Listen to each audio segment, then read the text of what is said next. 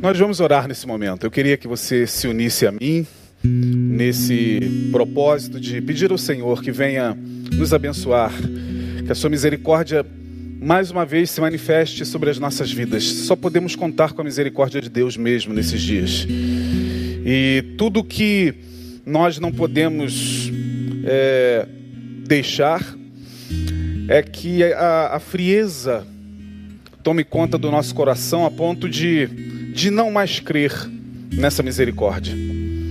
Às vezes eu fico vendo com muito, muita tristeza no coração como tem pessoas que, por conta de fixarem-se no mal que há no mundo e nas calamidades que se sucedem, atribuem isso a Deus se Deus existisse, isso não estaria acontecendo, que Deus é esse que permite que um mal atinja tantas pessoas. São questionamentos é, ainda muito, muito primitivos no que diz respeito a uma consciência profunda de quem conhece o Evangelho de Jesus. Você vê que Jesus viveu nesse mundo, viveu em meio a, a, a toda essa desgraça que o mundo tem. O mundo é um mundo caído.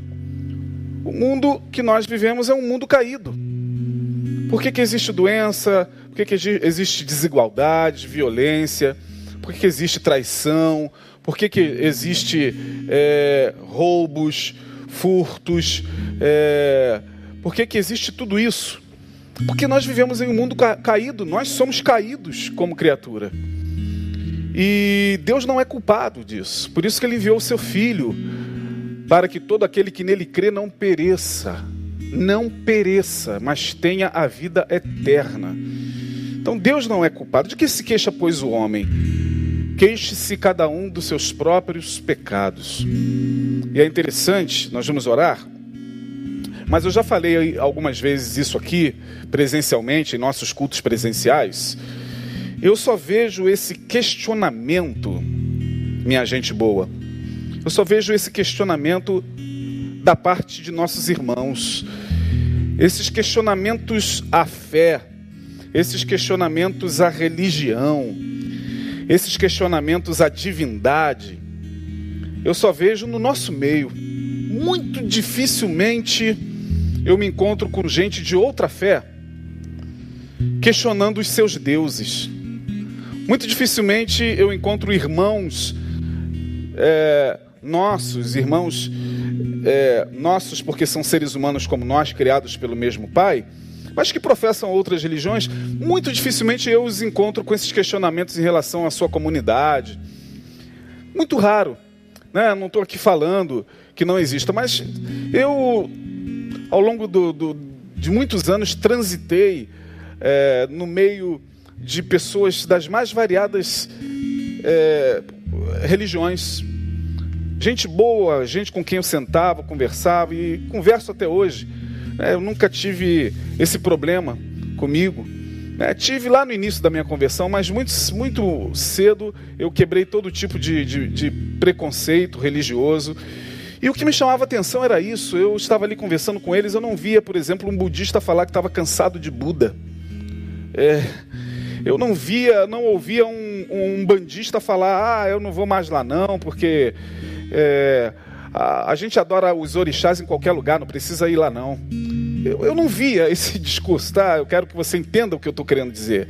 Eu não via, por exemplo, entre os, entre os, os Hare Krishnas, é, essa, essa, essa, esse mesmo discurso. Eu não, eu não via esse discurso com pessoas de outras religiões, mas nós temos esse discurso na boca o tempo todo. Eu não preciso de igreja, não preciso estar lá, Jesus eu, eu, eu adoro em casa, eu não preciso de pastor, não preciso de líder, não preciso de nada. Esse discurso é nosso. Lá fora você não vê esse discurso. Se você vê, é raro. Você vai ver esse discurso em relação a nós, cristãos. Então, tem muita gente que não é capaz de chegar e falar: Senhor, a minha fé, como aquele homem, né? Senhor, ajuda-me na minha incredulidade. Estou perdendo a fé, estou perdendo a esperança, estou perdendo a expectativa no amanhã. Eu durmo hoje e se não acordar amanhã para mim é lucro. Eu perdi a esperança de viver.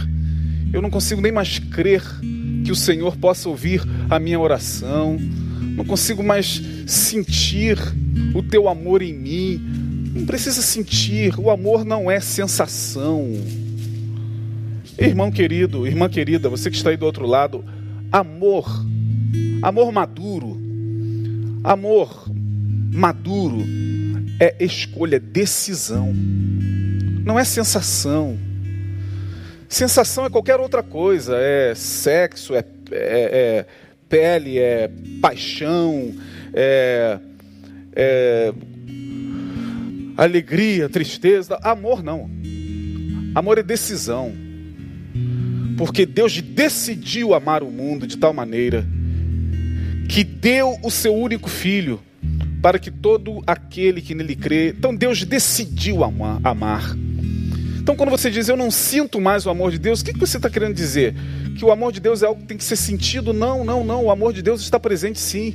Pode ser que a tua dor, pode ser que o teu problema, pode ser que a tua confusão mental, pode ser que nesse momento você esteja fazendo esse tipo de leitura, uma leitura embaçada, uma leitura completamente ofuscada pela dor, ofuscada pelo momento que você está passando, mas não, não precisa sentir o amor de Deus. O amor de Deus é, é decisão, Ele te ama e pronto, Ele nos ama e pronto. Então nós vamos orar com fé nesse momento, no nome de Jesus. Traga aí o seu pedido de oração, nós temos aqui um pedido, na verdade, dois pedidos, né? Família da Andréia Paiva, nossa queridíssima irmã Andréia, perdeu a mamãezinha dela essa madrugada. Nós nos solidarizamos com a Andréia.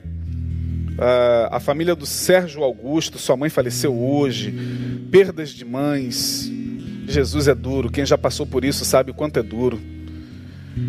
E ambos são membros da nossa igreja, o Sérgio e a Andréia. Ambos perderam a mamãe. É isso. A vida é feita de perdas. A vida é feita de chegadas e partidas. Nós temos que saber trabalhar o luto, a dor, a perda, porque nesse mundo que nós vivemos teremos que encarar muitas perdas. Mas saiba que Ele, o Senhor, disse que estaria conosco todos os dias, até a consumação dos séculos. Nós vamos orar. Ó Senhor Deus, eu, nesse momento, junto com os meus irmãos, elevamos a, a nossa voz ao Senhor, para que pela tua graça e bondade o Senhor possa visitar esse meu irmão que está aí do outro lado da tela, Senhor, com suas demandas, com suas angústias, com seus questionamentos. Ó oh Deus, tu sabes o problema que cada um enfrenta, tu sabes do que cada um necessita. A tua palavra, ó Deus, nos garante que o Senhor conhece as nossas necessidades mas nós estamos levando as nossas necessidades a Ti em súplicas e orações, como disse Paulo.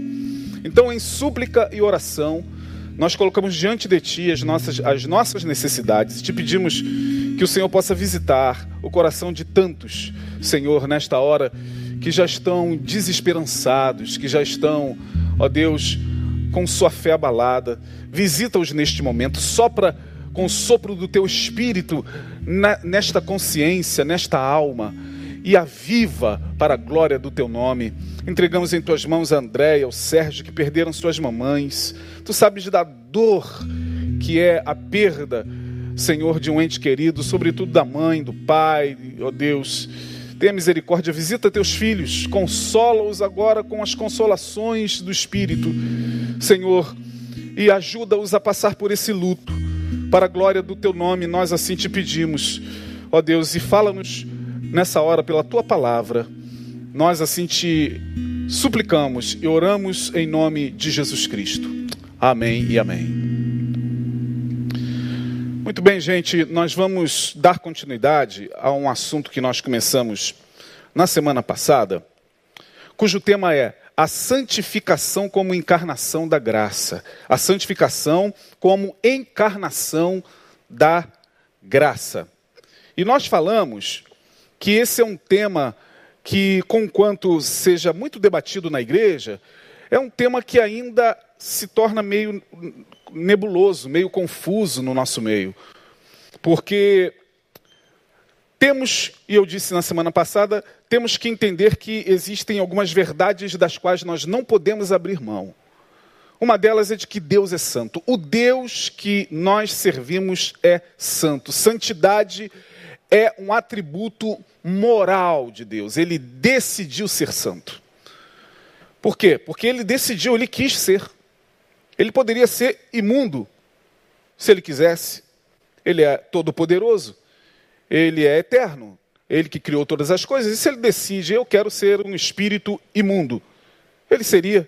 E quem faria o contrário? Não, ele decidiu ser santo. O Deus que nós servimos é um Deus santo.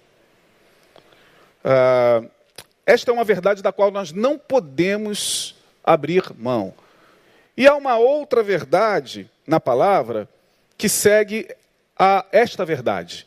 Diz que se o Deus a quem servimos é santo, a palavra vai dizer: sede vós santos, como santo eu sou.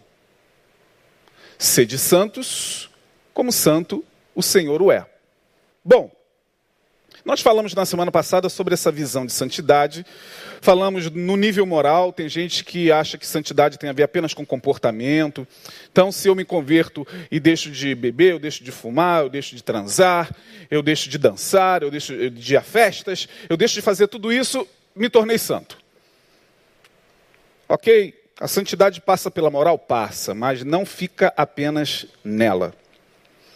Toda santidade que para no comportamento moral está fadada a fracassar. Por quê, pastor? Porque Paulo vai dizer que nós não somos pecadores. Quando Paulo escreve aos Romanos, fica bem entendido que nós não somos pecadores porque pecamos. Preste bem atenção. Eu e você não somos pecadores porque pecamos. Mas pecamos porque somos pecadores. Não é a prática do pecado em si que nos faz pecadores, mas porque nós somos pecadores, então pecamos. Pecamos porque todos pecaram e destituídos foram da glória de Deus. Se todos pecaram e destituídos foram da glória de Deus, Deus olha e diz: não há um justo sequer, diz a sua palavra. Não há um justo sequer. Então, a santidade, ainda que perpasse pelo comportamento moral, se para aí, a gente se torna extremamente cínico e petrificado, achando que porque temos um comportamento diferente de alguma outra pessoa, somos santos e aquela pessoa não. E aí falamos sobre essa questão da, do, da santidade do nível moral. Falamos sobre é, o nível cultural. Aí já muda o conceito de santidade, porque é, existem muitas leituras culturais que divergem entre si sobre esse tema. Por exemplo, é, tem igrejas que culturalmente não acham pecado algum os seus membros frequentarem determinados ambientes, uma praia, um, um teatro, um show que não seja é, gospel, um show secular, mas já o, o, existem outras igrejas que proíbem esse tipo de, de, de evento. Ou proíbe o seu membro de frequentar, quando não proíbe, diz que estar lá é pecado. Perceba como é que já vai complicando. Sai do, do nível comportamental, vai para o nível é, cultural, e aí naquela denominação se pode dançar, inclusive se pode até fazer um, um, um baile dentro da própria igreja com luz, com tudo. Já aquela outra, quando olha para aquilo, diz: não, aquilo ali é uma profanação. Tal. Perceba, a questão cultural, como é que, como é que já vai divergindo. Né? Até que a gente cai no nível, no nível denominacional, onde esse tema santidade vai ficando mais complexo. Porque no nível denominacional, é, as divergências são totais e, e, e por vezes, é, ensandecidas, ensandecidas, loucas. Né? Porque é tanto dogma, é tanta doutrina. Se você juntar as doutrinas, as doutrinas, todas, de todas as denominações evangélicas e cristãs que existem no mundo, se você juntar todas essas doutrinas e colocar todas elas assim em fileira, deve chegar à lua. Porque é tanta doutrina, é tanto código, é tanto pode não pode, é tanto isso é pecado, isso não é, é tanto no, no nível de, denominacional entra a questão dos usos e costumes. Por exemplo, é, tem gente que dentro desse nível denominacional de usos e costumes pode chegar e falar assim: ah, essa, essa, essa roupa que esse pastor Isaías está pregando é uma roupa estranha, é uma bata, parece uma coisa lá daquelas religiões tal, tal, tal, tal. Olha, perceba, né? a, a, o, o, nível denominacional como já vai, já vai é, perturbando a, a visão da simplicidade, da simplicidade do, do Evangelho. Então, Falar de santidade, a gente fala passando pelo nível comportamental, pelo nível cultural, chegando no nível denominacional, onde aquela denominação usa aquele tipo de roupa, aquele pastor tem que pregar daquele tipo de, com aquele tipo de roupa, onde essa, essa daqui já não acha problema nenhum usar batom, mas aquela ali já, já diz que batom é coisa do demônio, onde aquela ali é, não, diz que não há problema nenhum das mulheres usarem cosméticos e, e cortarem seu cabelo, mas aquela outra lá já diz que fazer tudo isso já é coisa do espírito de prostituição. Aí você vai, aí cada um é, são pacotes, né? Cada um se enfia aonde acha melhor. Não estou aqui para discutir isso. Cada um se sente bem, se sente bem aonde acha que o seu coração, que o seu espírito, que a sua compreensão lhe permite. Nós estamos em João 17, 17, que é aquela oração que Jesus fez, a última oração que ele fez depois daquela ceia é, fatídica, a última ceia, quando ele reúne os seus discípulos e é traído por Judas. É, depois ele ora pelos discípulos e diz: é, Pai, aqueles que tu me destes, nenhum deles se perdeu, a não ser o filho da perdição. E ora não só pelos discípulos, mas diz o texto que Jesus ora é, por todos aqueles que um dia creriam na Sua palavra. Eu não oro somente por estes, mas oro por todos aqueles que um dia crerão na Sua palavra. Ele orou por mim, orou por você, orou pela humanidade. Bom, em João, nesta oração chamada a oração sacerdotal de Jesus pelos seus discípulos, ele começa, e aqui a gente entende um pouco o que seja a santidade como encarnação da graça. Santidade como encarnação da graça eu quero ler com você João 17, porque é o texto base do, do nosso estudo. João capítulo 17.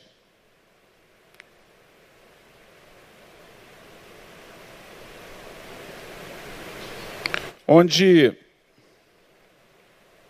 Jesus começa a sua oração, e há, um, um, há uma hora aqui que ele diz: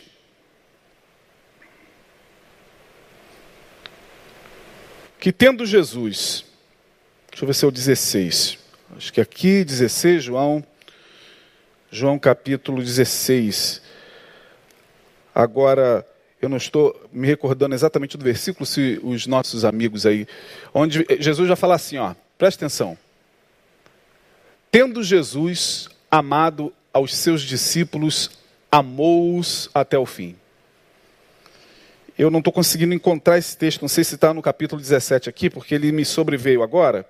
Tendo Jesus amado aos seus discípulos, amou-os até o fim.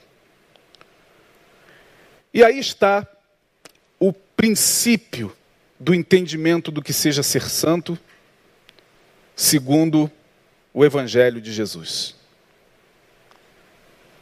O princípio de se ser santo, segundo o Evangelho de Jesus, é algo que perpassa a questão dos usos e costumes.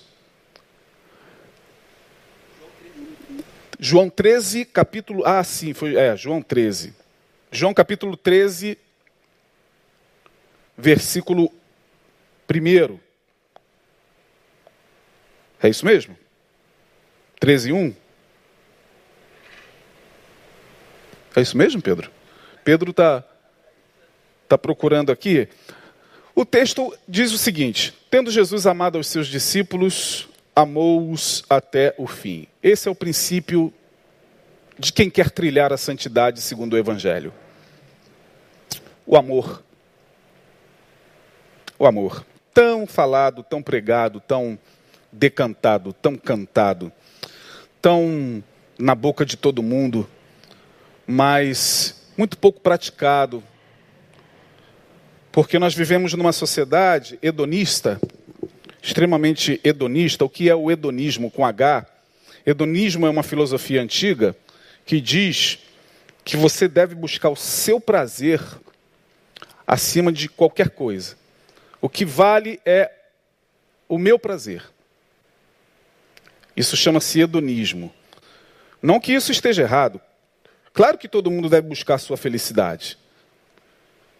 Freud vai dizer que felicidade é algo de fórum subjetivo, portanto, cada um deve dar conta de si para buscá-la, segundo Freud. Mas eu entendo que na busca da felicidade dessa geração chamada pós-moderna, que eu chamo de transmoderna, é, nessa busca que é uma busca saudável, todo mundo quer ser feliz, todo mundo busca a sua felicidade. O problema não é buscar a felicidade, mas é, é, são os caminhos que nós fazemos para alcançar essa felicidade. E quase sempre quem está muito, mas muito distante da consciência do Evangelho, percorre caminhos extremamente hedonistas. Hedonistas. O hedonismo é isso. É o meu prazer acima de qualquer coisa. E aí Jesus vem e fala: tendo Jesus amado aos seus discípulos, amou-os até o fim.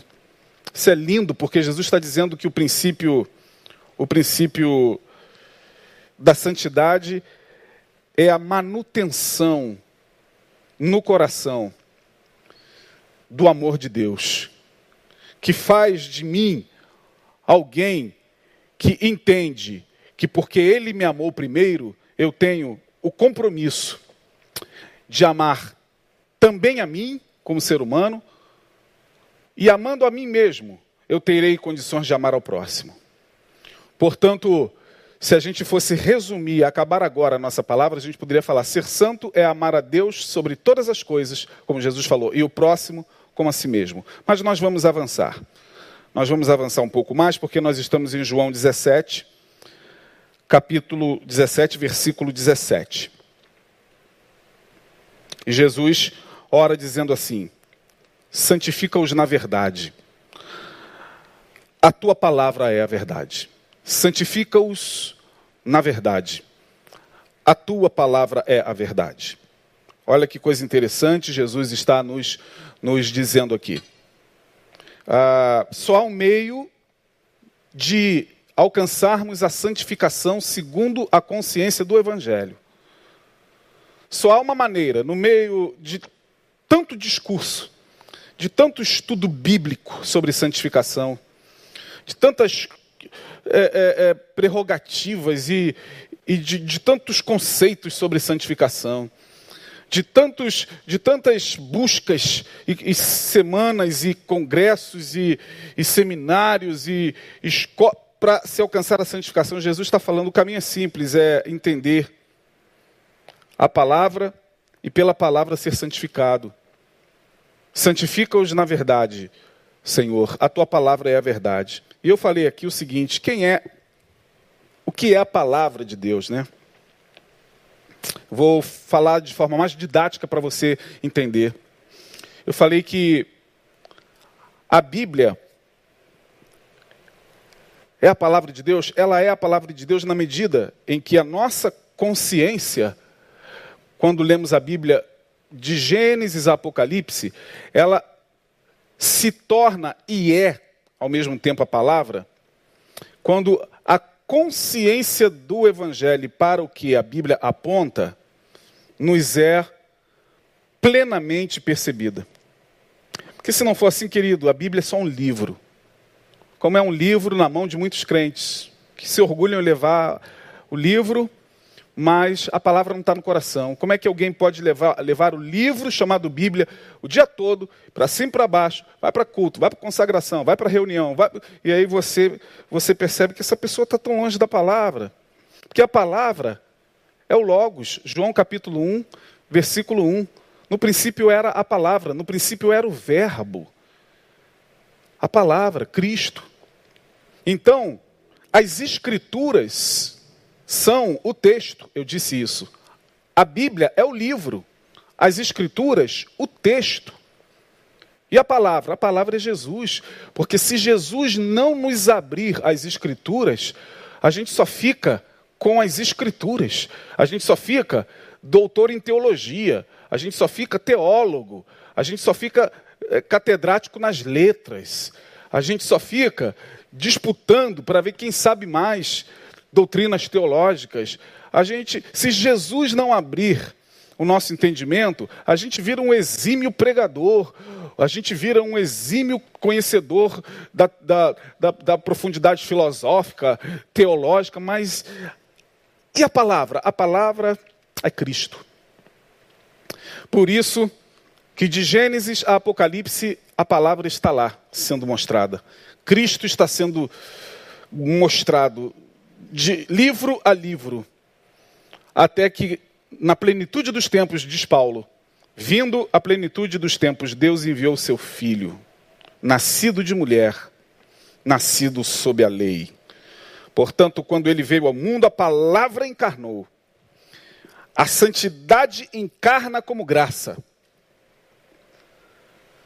Quando Jesus chega ao mundo, a santidade então encarna como graça no chão da vida. Mas antes de Jesus vir, já existia Bíblia.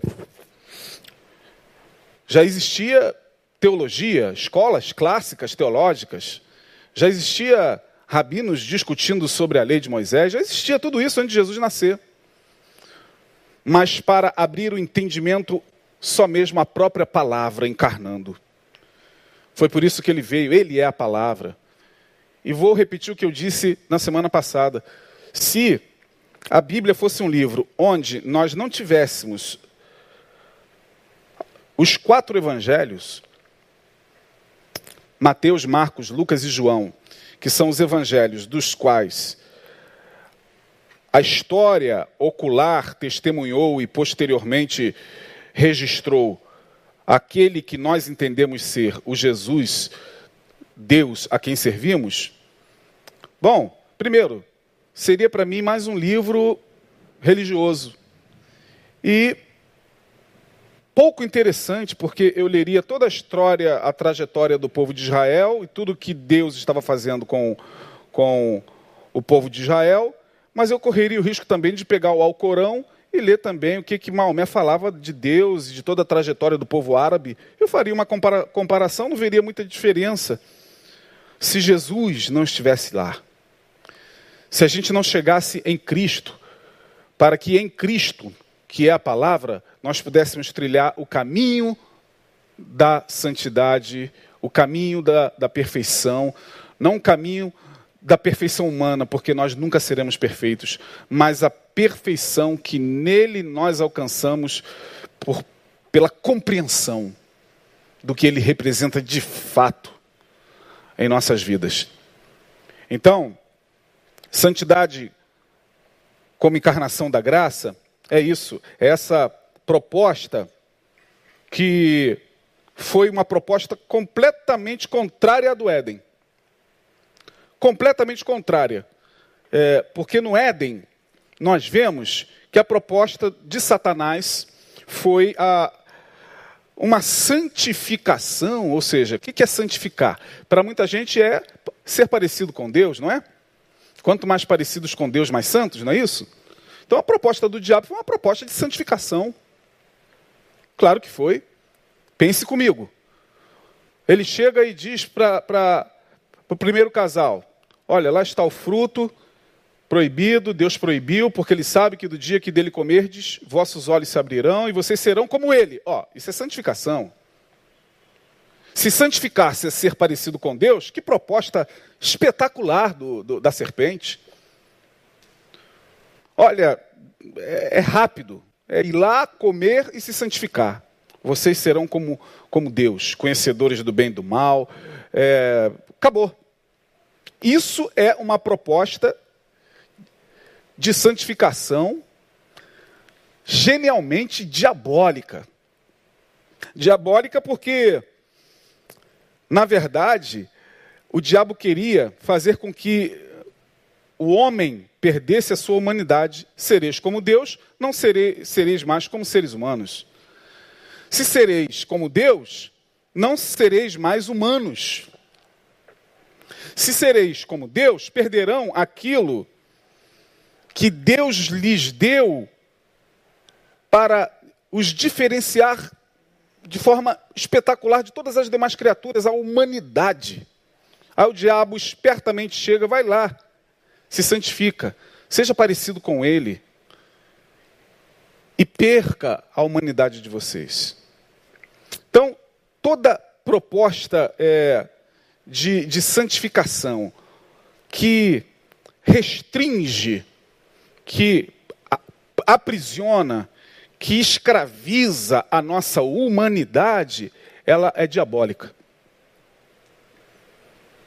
Toda proposta de santificação que tenta fazer com que nós venhamos a suprimir o que de mais belo nós somos, que é humanos. Temos a natureza humana. E essa natureza humana, ela não pode ser alterada, se bem que já estão querendo alterar a natureza humana, mas o mais belo que nós carregamos em nós é o fato de sermos seres humanos. E aí nós vamos caminhar mais um pouquinho nesse nosso estudo para falar, primeiro, que toda proposta de deificação, ou seja, o que é deificação?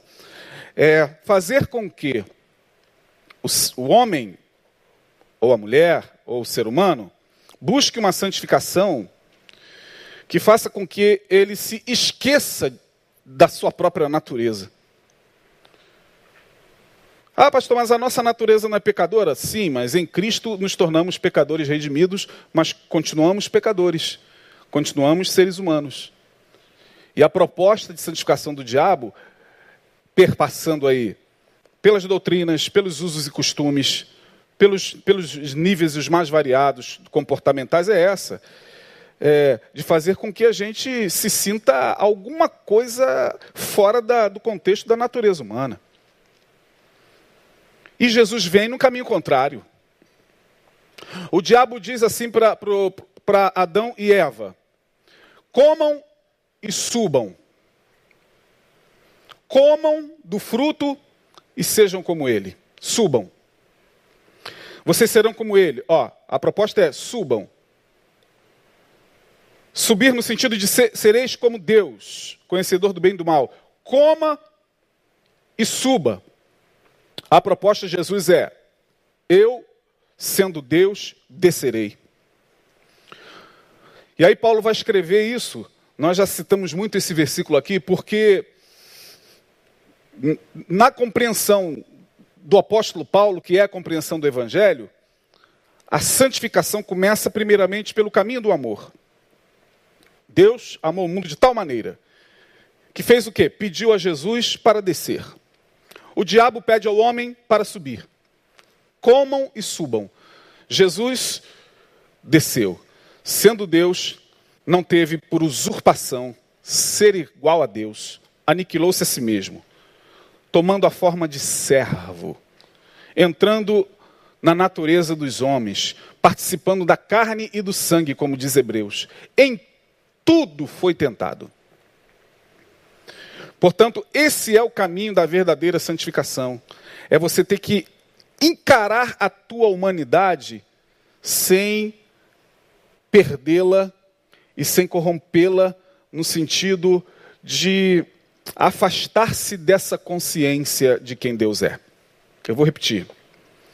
A proposta de santificação segundo a graça, a encarnação da graça, é você caminhar na vida como ser humano, com todas as demandas, nós vamos ver depois, com todas as demandas que a vida nos impõe, com todo o peso esmagador que essa existência se nos coloca, com as contradições que nós carregamos na água, na alma, melhor dizendo, as ambiguidades, ou seja, carregamos essas pulsões de amor e ódio em nós o tempo todo, porque quem acha que só tem amor em si é outro que está fazendo o caminho do diabo, está subindo. Ah, não, só tenho amor, eu nunca senti essas coisas de ódio, raiva, inveja. É, ele está ele tá, ele tá subindo. É, ele está subindo a escada de, de Satã. Porque quem é humano admite. Quem é humano diz: Eu já senti isso. Luto todos os dias para não sentir. Mas eu já senti ódio, já senti vontade de matar, sim, uma pessoa, uma certa feita que me fez isso, isso, aquilo. Já senti, não fiz, graças a Deus. É, não estou falando de mim, estou falando no sentido da. Eu também, há tempos atrás, já senti vontade também de. de... Vontade dá. Não dá, não. Dá vontade. Já sentiu raiva? Raiva. Você já sentiu é, inveja? Não, inveja não. Não, ninguém admite a inveja, né? A inveja é um patrimônio da humanidade. Primeiro sentimento que brotou lá no coração do, do, do, do Caim. É, mas ninguém admite a inveja. Sendo patrimônio da humanidade, ninguém admite. Não, não, não, não. O sangue de Jesus tem poder. Inveja não. É, porque é como se a inveja fosse alguma coisa. É, a inveja é do diabo. Não, a inveja é um sentimento extremamente humano. Esse negócio da inveja ser do diabo, corrige o seu discurso, irmão. Não, a inveja é um sentimento humano, de pulsão destrutiva, que brota da pulsão de morte em nós, e porque brota dessa pulsão de morte, Satanás dela se aproveita. Mas não, inveja é coisa do ser humano. Você já sofreu ou você já foi alguém invejoso? Então não foi o diabo que colocou isso aí no teu coração, não. Foi você que se permitiu. As consequências, porque carregamos na nossa humanidade luz e sombra. Carregamos dentro da gente contradições, temos que admitir essas contradições. Não caia nessa de fazer o caminho do diabo, suba, sereis como Deus. Faça isso, faça aquilo, deixe de comer isso, deixe de comer aquilo, deixe que vocês serão como Deus. Não, não, não. A proposta de Jesus é: eu vou ser homem. Eu vou participar da ambiguidade humana. Eu vou participar da natureza humana, da carne e do sangue. Eu vou descer e vou encarnar no chão da vida, no chão da contradição, no chão das pulsões humanas Jesus falou: Eu estarei lá para sentir todas essas pulsões em mim e mostrar à humanidade que, mesmo sentindo isso, é possível não se destruir.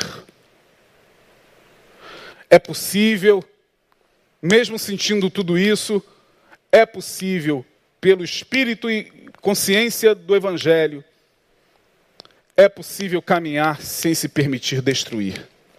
Então Jesus veio o diabo manda subir, Jesus desce.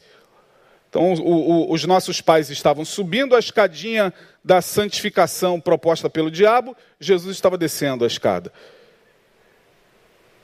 Opa, peraí, vocês estão indo aonde? Não, porque queremos ser igual a Deus. Ele falou, não, não, vocês têm que ser igual a mim. Desçam.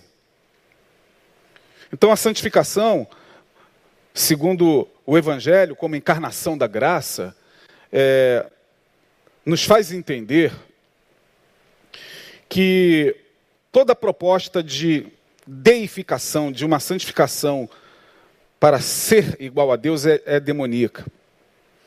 E aí nós temos que entender se nós fomos chamados para ser homens de Deus ou Deus dos homens. Se fomos chamados para ser mulheres de Deus ou Deus das mulheres, ou, ou deusa, sei lá. Porque essa é a proposta do diabo, sereis como Deus. Então, se eu serei como Deus, eu não posso mais simplesmente me contentar em ser um homem de Deus, botar o homem na frente. Antes de ser homem de Deus, eu sou homem. Antes de ser homem de Deus, eu sou humano. Não. Tem, tem pessoas que, que, fazendo esse caminho do diabo, eles se tornam Deus dos homens, adorados e gostam disso. Aí entra essa que reverendo Caio Fábio vai chamar de síndrome de Lúcifer. Porque o nosso ego gosta disso, porque os, nós carregamos esse desejo de ser bajulado, de ser adorado, de ser, de ser aplaudido, de ser visto e, e, e, e ser aclamado. É, o que na verdade não vou dizer que seja ruim, ruim não é. Quem é que não gosta de ser reconhecido? Quem é que não gosta de, de, de receber elogios? Quem é que todos nós. Desculpe, tá, irmão? Todos nós, quando você nos cultos presenciais, aqui mesmo ou em outro lugar, canta, essa coisa de pegar o microfone é toda a honra e toda a glória seja para Jesus, não estou aqui, não sei o quê, mas canta mal para você ver. Você vai ficar desesperado, não vai dormir naquela noite. Ah, se foi para Jesus, não tem problema nenhum, não. Pode cantar mal, pode, pode arranhar e tal, mas por que que? É o discurso. Esse discurso é, é, é para Jesus, não é, não é para os homens, não. É, então vou levantar e vou embora, irmão. Se, o culto à igreja está lotada, como ficava. O irmão pega o microfone para cantar e diz: Eu não estou aqui para cantar para os homens, não estou cantar para Deus. Vamos levar todo mundo embora, deixa só Deus no banco sentado. É, é, me desculpe, né? Assim, perdão, mas é, é um, um engodo, né? Essa coisa que é a pior das vaidades. É, por isso que, que muitas vezes o artista secular ele é mais verdadeiro. Ele acaba de cantar e recebe o aplauso do povo pelo trabalho dele, pelo talento dele, por, porque está ali para ser. Agora, o, o, o cantor gospel, muitos deles adoram a mesma coisa. Querem a mesma coisa, mas na hora de pegar o microfone, oh, é para Jesus. Aí fica apontando para o alto assim, muitas, muitas vezes, é uma coisa estranha, sabe? Perdão, mas é, a gente gosta dessas coisas. O ser humano, ele, o diabo sabe que o ser humano gosta disso. Né? Ser Deus dos homens. Não, nós fomos chamados para ser homens de Deus. Homens. Seres humanos. Toda santificação, portanto, que nos afasta da nossa humanidade, ela é diabólica. E aí, terminando a nossa nosso estudo hoje, eu quero dizer a vocês que Jesus, ao fazer o caminho contrário da santificação, ele revelou que sua santidade se deu na plenitude a plenitude da sua humanidade. A santidade proposta por Jesus é aquela onde plenamente humanos, redimidos, santificados pela graça de Deus, nós conseguimos viver a nossa humanidade da melhor forma possível. Você já deve ter ouvido isso muitas vezes aqui. Dois, quanto mais santo sou, mais gente eu me torno. Mais ser humano eu me torno. Os discípulos de Jesus andaram com Jesus e aprenderam com Jesus tanto a santidade, tanto que entre eles não havia quem se destacasse, nem Jesus. Nem Jesus se destacou, nem Jesus andava assim na frente, sabe? Porque a gente tem aquela ideia de que Jesus andava na frente e os discípulos atrás, assim, ó. Não, Jesus andava com eles, às vezes no meio deles, de tal maneira que Judas teve que beijá-lo na última ceia. Olha, eu vou dar um beijo nele, pra, senão vocês, vocês podem se perder, porque a gente é tudo parecido. A gente se parece tanto na nossa humanidade que se eu não der o beijo nele, vocês não saberão quem ele é. Então Jesus teve que ser identificado com um beijo do traidor. É, Pedro, acompanhando Jesus, escondido ali no pátio, uma criada olha para ele, olha para Jesus, olha para ele, olha para Jesus e fala: Você é um dele. Você é um, você fala como ele, você é um deles. Pedro, não. Porque Pedro já estava santificado. Pelo filho do homem pela humanidade dele. Pedro já estava tão santificado, humanamente falando, que a criada falou: Você é um deles, para com isso, mulher. Três vezes ele negou Jesus. Portanto, nós temos que ressignificar muito o conceito de santidade, para que a gente, nesse tempo, possa de fato mergulhar na palavra e dela absorver tanto quanto pudermos para a nossa caminhada porque os dias são maus, precisamos de santidade, irmãos. Ah, pastor, é, os dias são maus, precisamos de santidade. Então, eu, é, eu, eu, eu, vou, eu vou subir ao monte todo dia, orar de, de seis da manhã até meio-dia. Faz parte. Oração é sempre bem-vindo, mas não é só isso. É descer do monte e chegar aqui embaixo e ter que caminhar com seu semelhante tão diferente, tão contraditório a você, e ainda assim não se permitir alterar na sua humanidade, não se desconstruir. Porque essa é a capacidade que Jesus nos dá nesses dias, de sermos santos, de continuarmos santos e de não nos desconstruirmos porque nós vivemos na era da desconstrução humana. Era da desconstrução humana. O ser humano está se desconstruindo como ser humano. O ser humano está perdendo a essência do que é ser humano segundo o Evangelho. Ele está se desconfigurando pelo hedonismo, é a busca do meu prazer acima de tudo.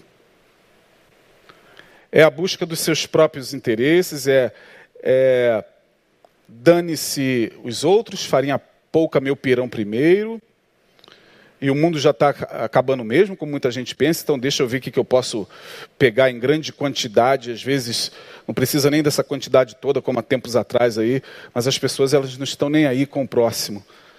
Em tempos de pandemia, em tempos de escassez, é bem provável que o ser humano pise na cabeça de quem quer que seja, seja de velho ou criança, para pegar o saco de arroz para que ele e sua família sobrevivam.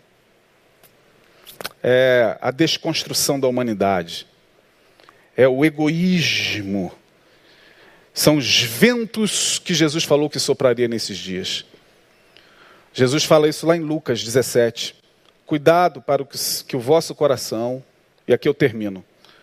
Cuidado para que o vosso coração não se sobrecarregue. De que?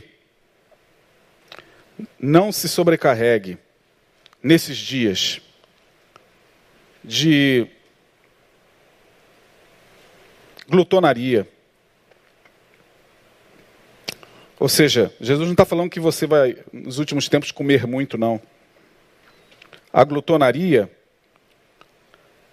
é a busca intensa pelas satisfações dos apetites carnais. Isso é glutonaria. É, para que o vosso coração não se sobrecarregue de glutonaria, de bebedeira, de glutonaria, e aquele dia venha e não vos pegue de surpresa, porque virá como um laço sobre todos os que habitam na terra. Gente, chegou a, época, a época da desconstrução humana chegou. Que Deus tenha misericórdia de nossas vidas e nos leve para a santificação.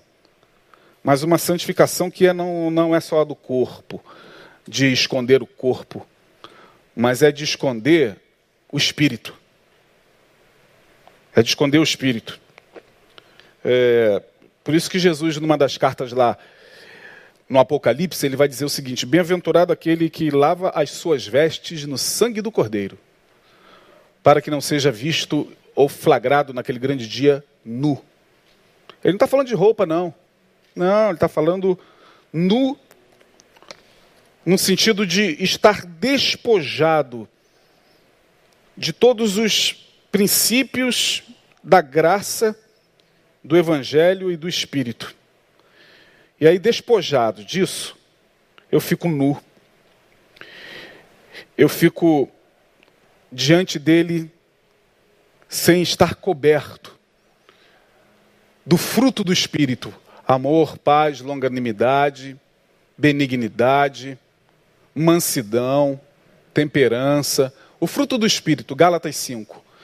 Esses frutos vão tecendo uma veste santa em torno de cada um de nós. E à medida em que a gente vai se desconstruindo disso, nós vamos ficando nus. Por isso que lá vai dizer: lave suas vestes o tempo todo no sangue do Cordeiro, pela palavra, porque aquele dia é um dia que ninguém espera que chegue, e está chegando esse dia. Que Deus nos abençoe. Você que esteve conosco aí até agora, Deus abençoe. Estaremos aqui na próxima quarta-feira dando continuidade a esse tema, a santificação como encarnação da graça. Vamos orar. Leva-nos, Senhor, em paz. Obrigado por esta, por esta palavra e que ela seja absorvida nos corações. Abençoe os meus irmãos que estão conosco. Abençoe, Senhor, a toda a tua igreja nesse tempo tão difícil. E ajuda-nos a manter nossas vestes espirituais alvas. Lava-nos pelo sangue do Cordeiro, perdoa nossos pecados. Fica conosco. No nome de Jesus, nós assim te pedimos. Amém. Deus abençoe a todos.